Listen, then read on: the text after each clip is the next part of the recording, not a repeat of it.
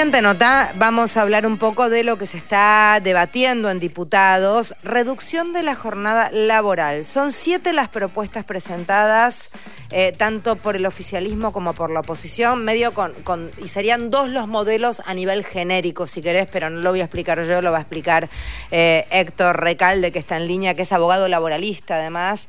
Eh, él desde el año pasado decía que la reducción de la jornada laboral aumenta la productividad y baja los accidentes del trabajo. Héctor, ¿me escucha? ¿Cómo le va? Federica Paz lo saluda. ¿Qué tal, ¿Cómo le va? Exactamente como usted dice.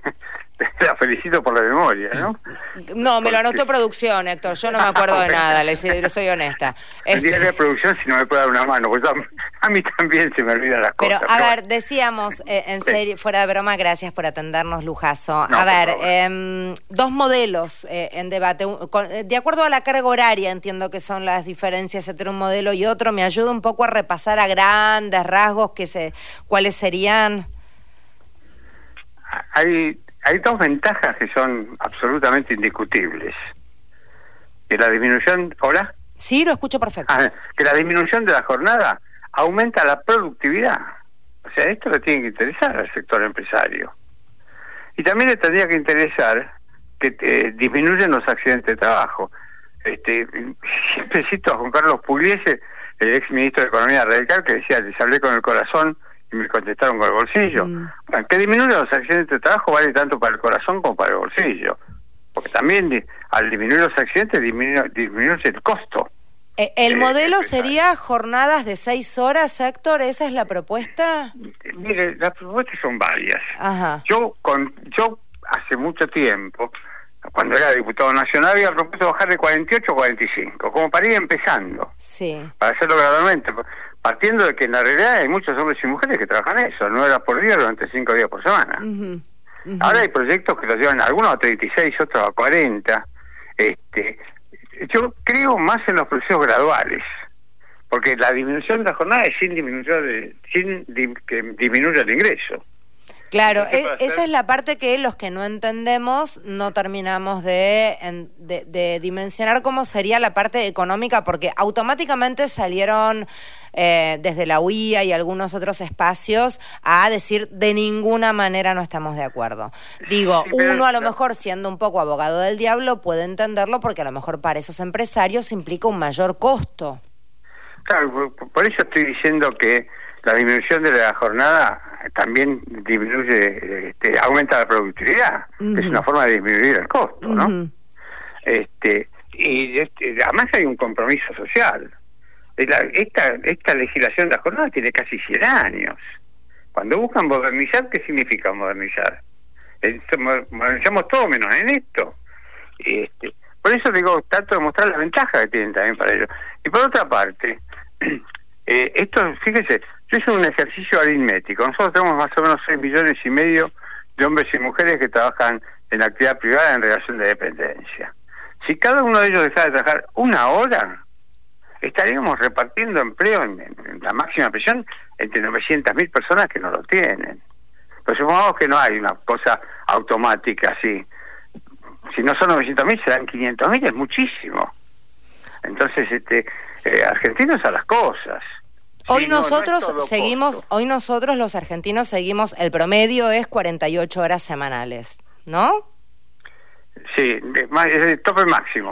El tope máximo, bien, pero pero digamos en general está estandarizado que es eso. Después hay, de acuerdo a las actividades, jornadas de menos horas. Por ejemplo, en, en, el medio en donde nosotros trabajamos, en general los turnos son de seis horas por día, por lo tanto son 30 semanales. Sí, también los trabajos insalubres como el subterráneo tiene una jornada más, más reducida, ¿no?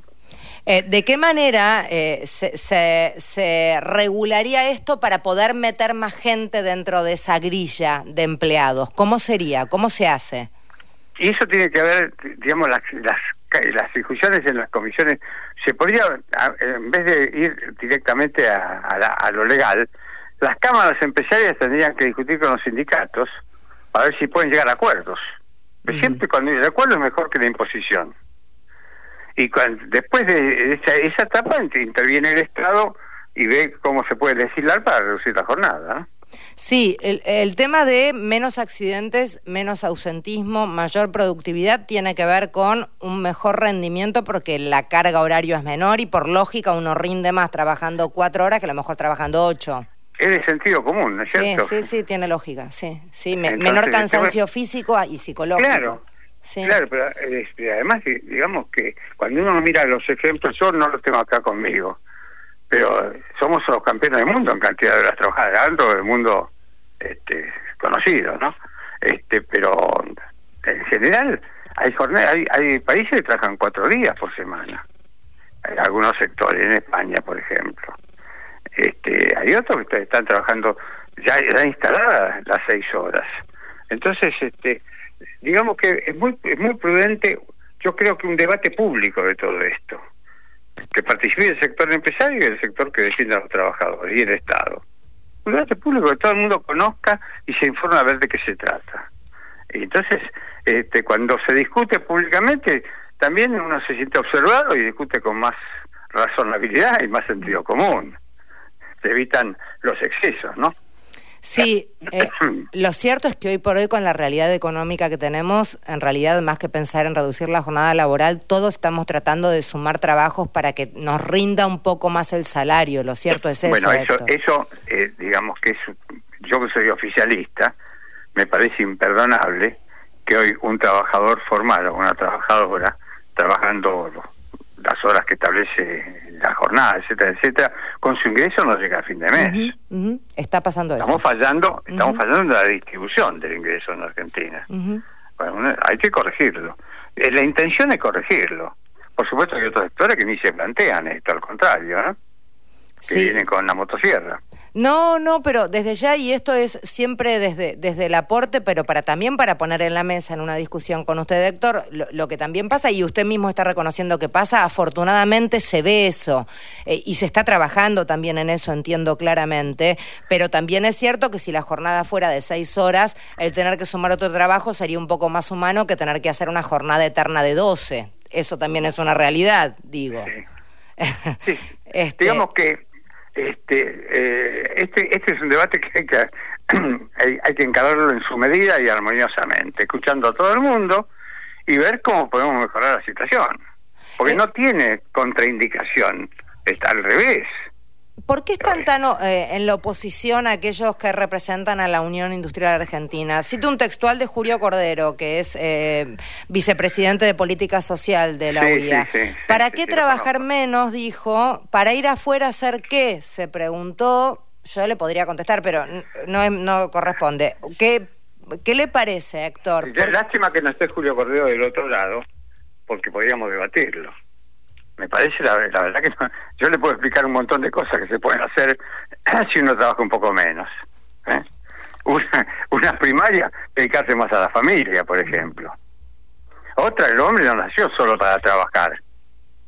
Fíjese el origen de las tres ocho, que te, hablan en italiano de las eh, ocho horas para trabajar, ocho para descanso y ocho para esparcimiento. Entonces, este digamos que esos valores trabajar, esparcimiento, familia, siguen presentes. Mm. Entonces, para eso trabajar menos. Sí, sí, lástima, lo, conozco yo, Cordero. Lástima que no pudimos hacer un debate racional sobre esto, porque pues, la verdad que con toda autenticidad lo que sí me espanté cuando lo escuché. ¿eh? Em, hay, hay varios países que han llevado adelante esta medida y el resultado ha sido, entiendo, que en todos los lugares donde se hizo, positivo. Claro, claro, tal cual. Este, son, son, además son muchos los países. ¿eh? Nosotros venimos retrasados. Es, es extraño porque la Argentina tiene una legislación laboral buena en términos generales, este, digamos, reconocida en, muchos lugares del mundo. En esto estamos atrasados. Eh, ¿Le ve pinta de poder avanzar? ¿Cómo ve el panorama? Sí, no estoy convencido que va a avanzar. Bien. Estoy convencido. Bien, bien. Ojalá, ojalá. Eh, gracias, Héctor, por hablar con nosotros. Siempre es un gusto. Muchísimas Lo mismo gracias. Para mí, ¿eh? Gracias por el contacto. Adiós. Eh, eh, Héctor Recalde es quien hablaba, abogado laboralista, fue diputado nacional y actualmente es integrante del Consejo de la Magistratura.